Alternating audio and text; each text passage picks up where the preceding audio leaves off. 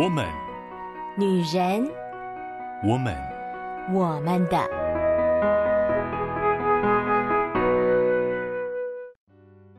Hello，Hello，各位亲爱的好姐妹们，我是你们线上的好闺蜜秋雨，很开心又在空中和大家相遇啦。今天进入到六月最后一周了。我们界限的主题呢，也进展到最后一个章节了。在五月呢，我们介绍了关于界限的来源、界限的样式，会对界限有的误区。进入到六月呢，我们开始更细节的讲到我们生活当中一些不同领域的界限问题。我们讲述了工作、朋友、配偶还有子女。那么今天呢，我们要更深入的来从我们的原生家庭看界限的问题，以及来看最深入我们自己与自己是否有健康的界限呢？为什么把原生家庭留到最后来讲？因为原生家庭其实常常就是我们界限问题的根源，也因此我们最难立界限的，往往是我们跟原生家庭之间的关系。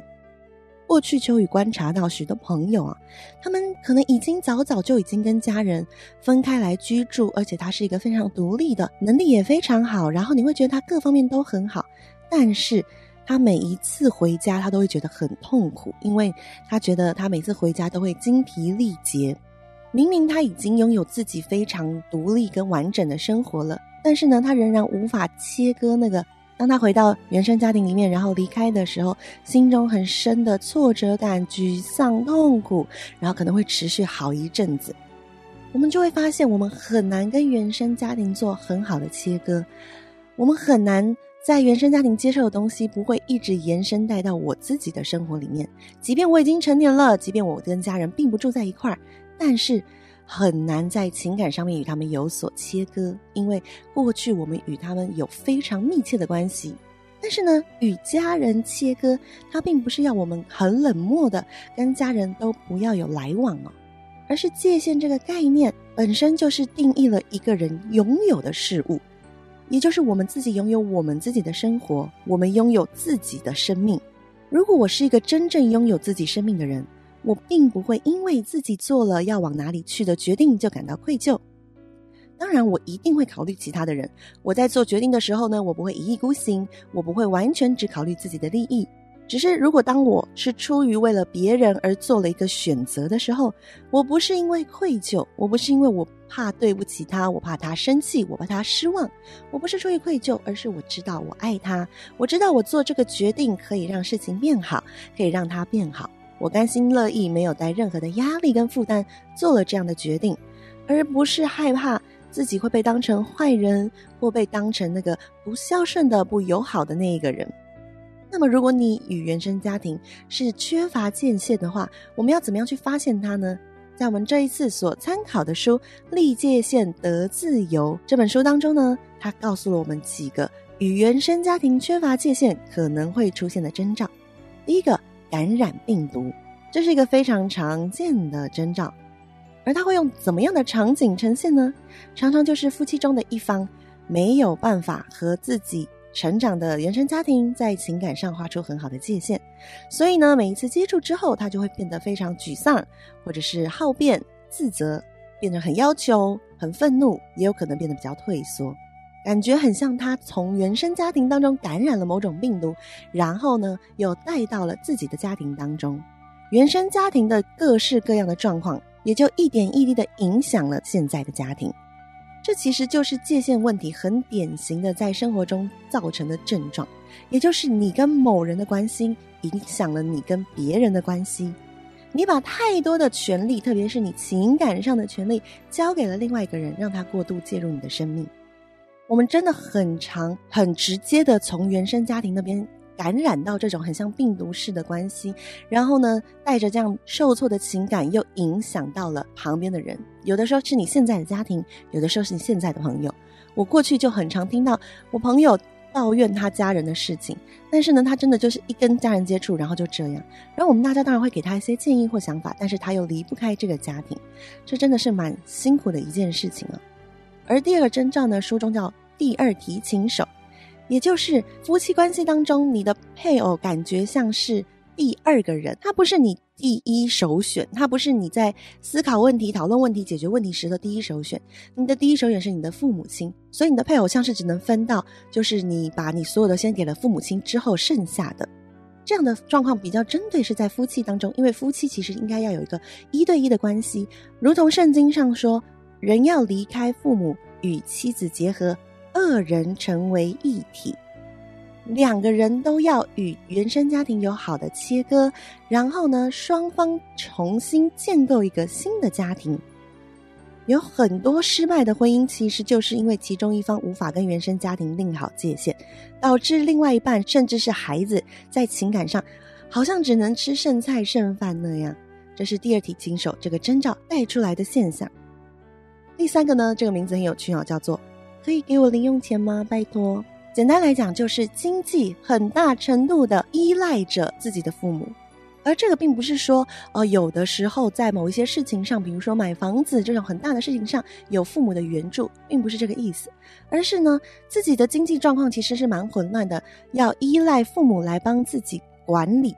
父母呢，其实也是非常没有界限的，不断的提供经济的援助，在这条失败与不负责任的路上，他们可能会觉得啊，这一次他们会过得更好。但是其实他们只是让自己的子女失去为生活负责的能力，在经济这块上面特别会感受到有一些家长他们会觉得啊，孩子生活有缺乏，我们就应该尽量的供给。但是如果这个人已经是一个成人了，他必须要为他自己的生活负责任，他必须要可以有能力养活他自己，并且管理他自己的钱财。如果他没有办法成功，他就应该也要为自己的失败负责任。因此，在金钱上很混乱，这也是一个原生家庭缺乏界限的征兆。下一个呢，标题叫做“妈，我的袜子在哪里？”而我在看的时候呢，我特别觉得这就很像我们所谓的妈宝，也就是长不大的小孩症候群，指的就是一个人，他也许在经济上已经独立了，但是他依旧容让原生家庭为自己的生活打点某一些事情。我曾经就听过呢，有一个已经快要三十岁的男生跟我们说，他从来没有去外面剪过头发，因为他的头发都是他妈妈剪的。乍听之下会觉得他跟妈妈的感情很好啊，他跟他家人的关系很好啊。但是呢，我们都觉得，嗯，这样好像不太对，因为你应该要可以独立的为你自己这件事情负责任。书上其实也讲到，他说类似的情况常常发生在友善、充满爱的家庭中。在那里，每件事情都很美好，所以呢，感觉好像很好啊。为什么我需要切割呢？但是心理学家通常会称其为纠结的家庭。在这种家庭长大的小孩呢，常常没有办法顺利的离家，也没有办法设立清楚的界限。看起来好像没什么问题，因为大家互相相处得很融洽。可是呢，其实这种成年小孩，他跟其他成人的关系，有的时候就会出现一些状况。他们太习惯在父母的保护之下，所以呢，他们并不擅长好好思考未来。这就是我们常看到的妈宝小孩或者是爸宝小孩。而下一个呢，叫做三角关系。这个呢，真的很常出现在呃辅导或心理学当中。什么叫三角关系呢？就是原本是两个人的冲突，但是他们拉了第三个人进入到这个关系当中。可能 A 会跟 C 抱怨，B 也会跟 C 抱怨。然后 A、B 就不直接沟通了，他们就透过 C 来沟通，或者是想要把 C 拉到自己的阵营，这就是三角关系所产生的现象。其实这很长就可能是双方逃避面值，所以呢，把第三个人给硬拉了进来。可是冲突其实并没有得到解决，反而更多了一个人加在这个冲突之中。有些人可能会觉得，哦，我只是不希望太直接的冲突。但是若是都没有办法两个人坐下来好好沟通，都是透过第三者的话，我们所听到的资讯，我们所接收到的东西都是失衡的，也会造成那个第三个人他会卡在当中。很多孩子因为卡在这样三角关系当中，他就会变成跟父亲或跟母亲其中一方的关系特别的紧绷。因此，三角关系也是常常出现在缺乏界限的家庭当中。而第六个就是，到底谁才是孩子呢？有一些父母呢，他就是很习惯让孩子来照顾他，他会觉得他的孩子很棒啊，他的孩子可以照顾好他。的确，我们成年了，我们应该要照顾年长的父母，想要报答父母亲对我们的养育之恩，这本来是一件很美好的事情。但是，这通常会有两个问题。第一个就是你的父母亲或许并不是真的有需要。我们需要很好的去辨认，他们是真的有需要我们在某些事情上的协助，还是他们只是不负自己的责任，然后就是表现得像是你应该来帮助我，或者是我过去为你做了这么多，你现在就应该要回报我。或者就算他们真的有需要，也有可能我们并没有好好的厘清我们可以给多少，什么是我们能给的，什么不是，我们要给他们多少我们的时间、我们的金钱、我们的能力、我们的关注。有一些人因为为了要给予父母太多，以至于自己的婚姻出现了问题，自己的孩子出现了问题。给予其实是好的事情，但是一定要好好评估自己的情况和能力，量力而为，才是真正有界限的样子。那最后一个呢，就是但我是你的手足，这个呢就不是跟父母之间了，而是出现在兄弟姐妹之间。不愿负责任的成人小孩常常会依靠兄弟姐妹来逃避成长，或者是离家的独立。当然，兄弟姐妹互相帮助，这是非常好的一件事情。我跟我哥哥，我们也会在某一些事情上彼此互相帮助，彼此依赖。但是呢，我们现在讲的状况并不是这种状态哈，而是他逃避他自己成长的责任，所以呢，过度依赖自己的兄弟姐妹，造成很多兄弟姐妹特别的有压力，他们会觉得他们好像要负担起多一个人的生活。但是这就是一个非常典型的缺乏界限的状态，因为我们不应该为别人的生活、为别人的生命负起任何的责任，那是他应该自己要负的责任。以上这些征兆，不知道姐妹们，你在听完了之后，你有没有感受到啊？对，我可能真的跟我的原生家庭有某一些缺乏界限的征兆，那么我们应该要怎么样解决呢？我们会不断不断重复叙述这样的步骤，第一个就是找出问题点。找出病征，也就是你去想一想，你在哪里失去了掌控权？你在哪些地方跟你的父母亲或者是兄弟姐妹有界限问题的存在？想一想，在跟父母互动，在跟兄弟姐妹互动的时候，哪些东西是你没有办法掌控？你好像非得要听命于他们的。接着呢，寻找冲突点，就是找找问题背后的成因。举例来说，你可以想想，诶。我刚刚的那些征兆可能有哪些？是不是有三角问题啦？或者是你要为父母或者是为兄弟姐妹负责，已经超过你能力所能负责的呢？有没有让他们自己为他们的失败负责？他们有没有尝到这些事情的后果？还是后果都是你承担呢？你要去寻找这些冲突的点，然后呢，找到问题背后的成因。接下来呢，就是找出冲突反应的需要。这些冲突呢，其实背后可能会更深层次的。带出你内心深处的需要，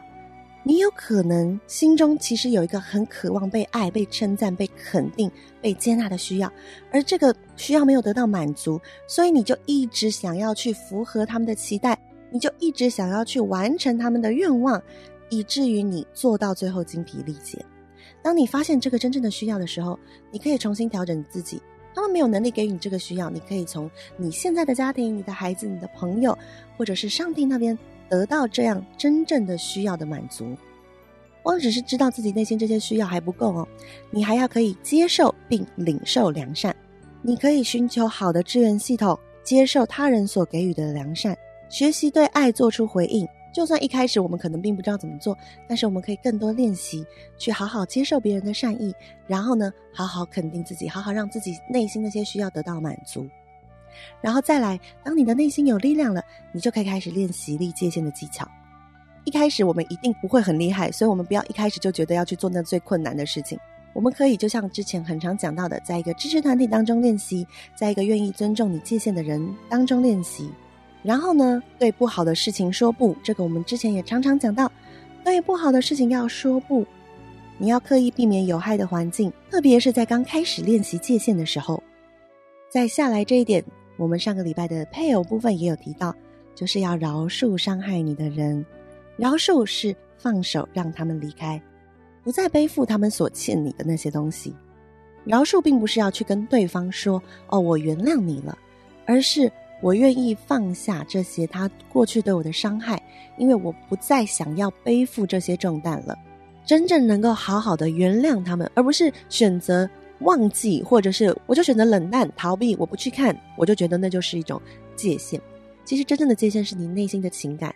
就是你可以很好的做出一个决定是，我放下了，我要跟这件事情好好的道别，我不再奢望从你那边得到回馈、得到回应、得到道歉，我就放手让这件事情离开。当我们饶恕了伤害我们的人之后，接下来我们要开始更多的对别人所说的、所做的事情做出回应，而不是只是反应。这样的差别是什么呢？就是反应就比较像是我是被动的，对方仍然拥有掌控权，他的一举一动、一言一行都会激起我内心的情绪反应。但是回应是我可以在我的内在已经做出了判断，我能够回应对方，重新找回自己对自己的掌控权。当我可以回应的时候，我的家人就不可能强迫我做出或者是说出我不想做的事情。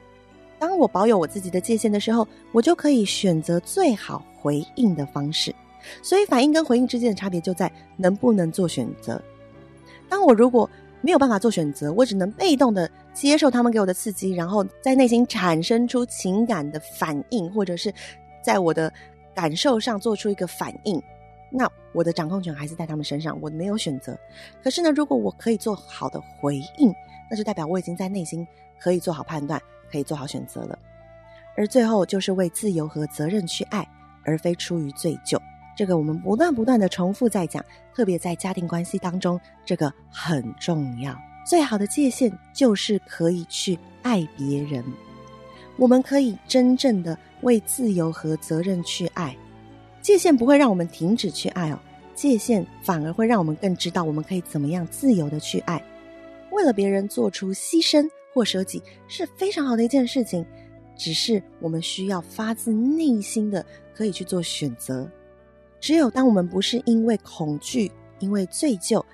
真实的看见父母的需要，然后呢，在我们的能力所及之上，我们回应这份需要。因此，我可以保持内心的健康，我也能够真实的知道怎么样爱他们。只有这样子，我们才能真实的与我们的原生家庭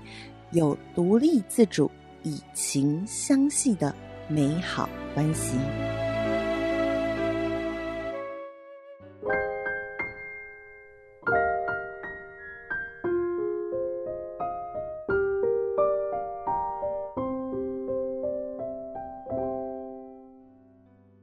回到我们的我们的 Podcast。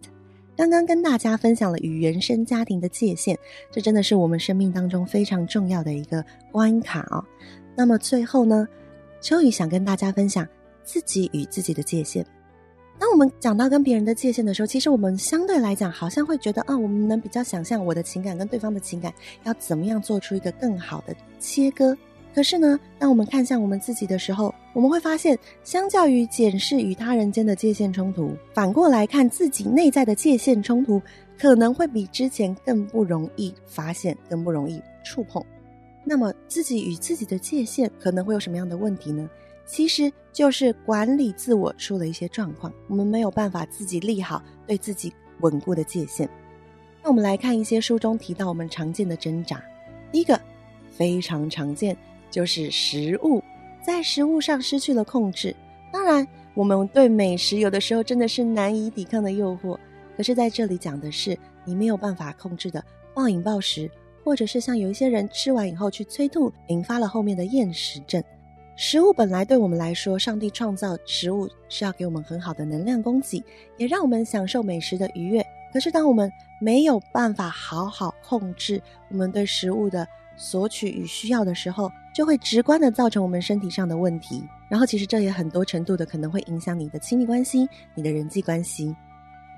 而下一个很常见的就是金钱。最常出现金钱上面界限问题的，包括冲动消费、预算很草率、生活透支、信用问题、习惯性的向亲友借钱、没有或者是少有存钱计划、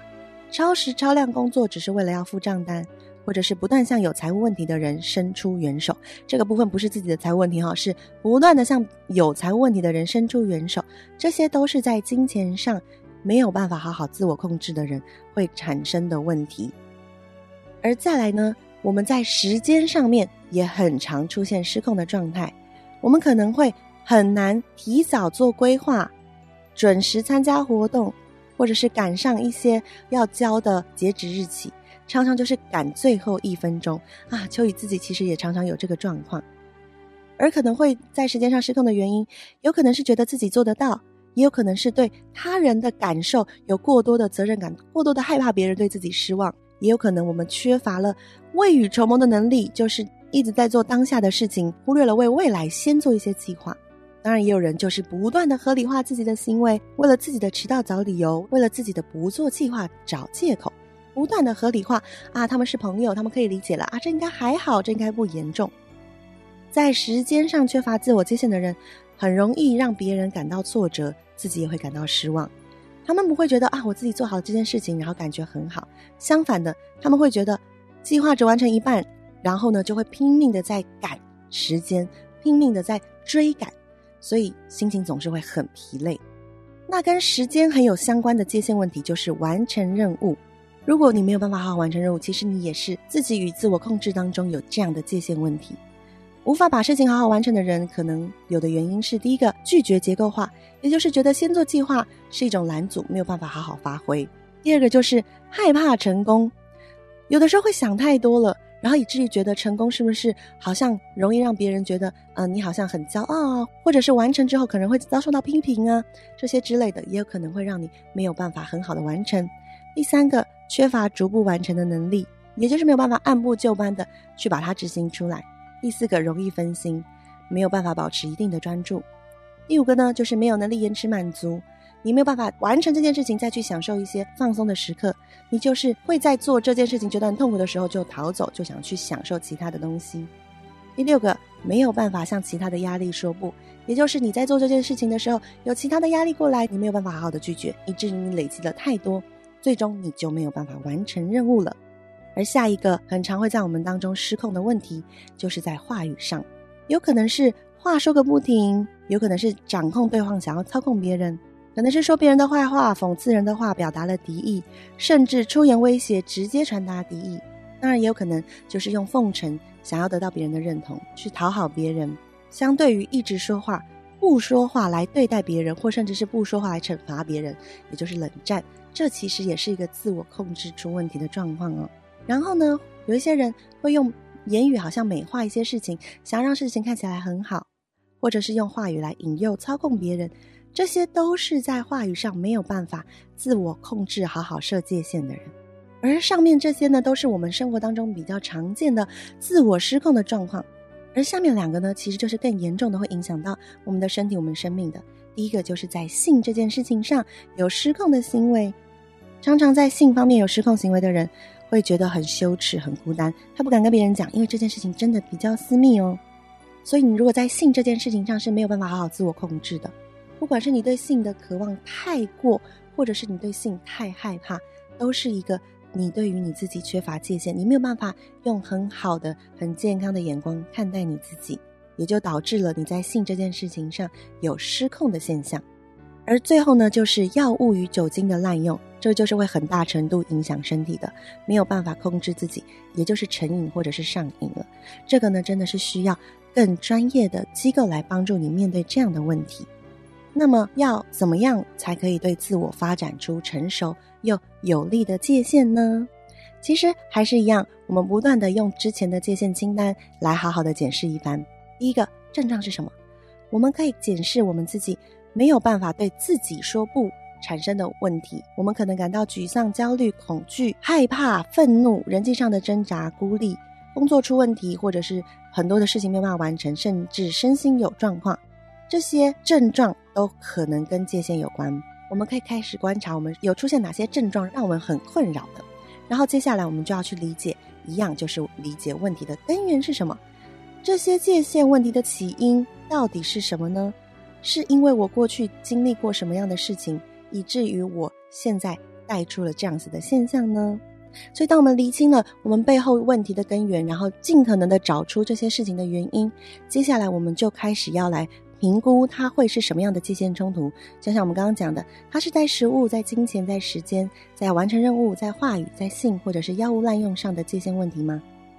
而下一个阶段呢，我们要勇敢的踏出一步，就是找出谁要为这个失控行为负责呢？也就是说，我们的行为模式，我们可能会追溯到家庭的问题，我们在界限上的冲突，或许不完全是我们的错，但是谁要为失控的行为负责呢？依旧是我们自己。只有我们自己能够为我们自己负责任。因此，接下来我们就要去厘清我需要什么。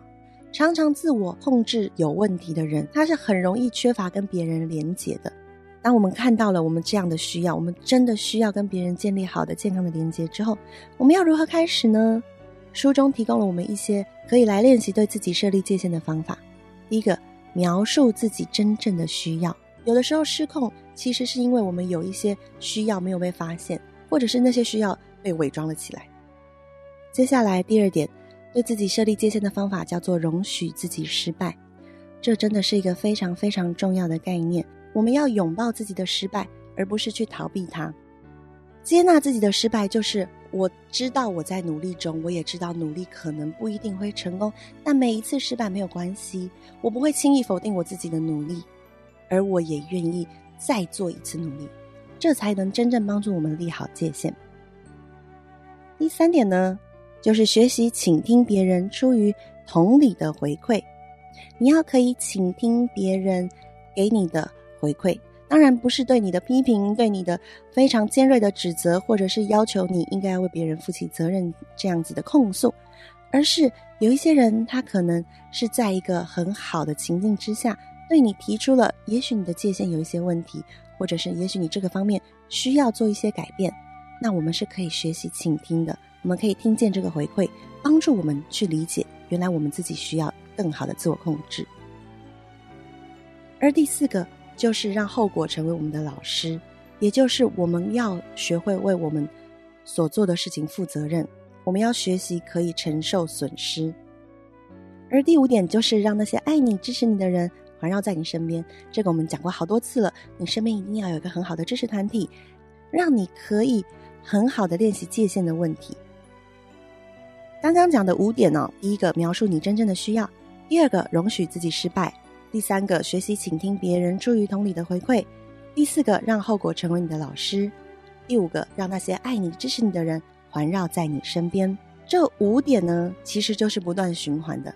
每一次，当我们不断的尝试面对自己的需要，面对自己的失败，然后聆听回馈，承担后果，并且在爱当中建立复原，我们就会建立起更坚固的内在界限。然后呢，我们跟正确的人一起努力。这样自我管控的能力也就会慢慢的成为我们生命中的一部分，自然而然的建构在我们的内在当中。与自己的界限问题有着许多不同的成因，还有表现形式。但是最棒的一件事情就是，即便有多少界限的问题，它都是可以恢复和加强的。而我们每一天都可以看见这件事情在慢慢的往前进。我觉得这是很大的盼望，诶。很开心可以跟各位好姐妹、好朋友们分享关于界限的主题。这本书的内容还有非常的多，也很鼓励大家可以自己来阅读。当然，最重要的一件事情就是你必须开始觉察你生活当中有哪一些界限的状况，然后开始一步一步的按照我们之前所分享的，在思想上先开始做一些改变。然后我们就可以带到行为上做一些尝试跟练习。秋雨也盼望爱你的上帝在你身边为你预备一个安全、健康跟支持的团体，而上帝也将要把他满满的爱放在你的心里，使你知道无论如何，上帝都爱你，他都全然的接纳你。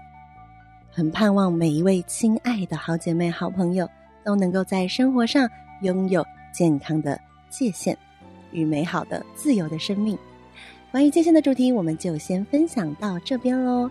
下个月开始呢，我们就要进入一个更新鲜的话题了。这也是秋雨一直都很想做的，也就是男女大 PK。在男性与女性之间有什么样子的张力呢？因为这个主题呢，同时有男生跟女生，所以秋雨有邀请特别来宾加入在秋雨的分享当中哦，千万不要错过。那么今天就先分享到这里啦。我们下个礼拜再见喽，拜拜！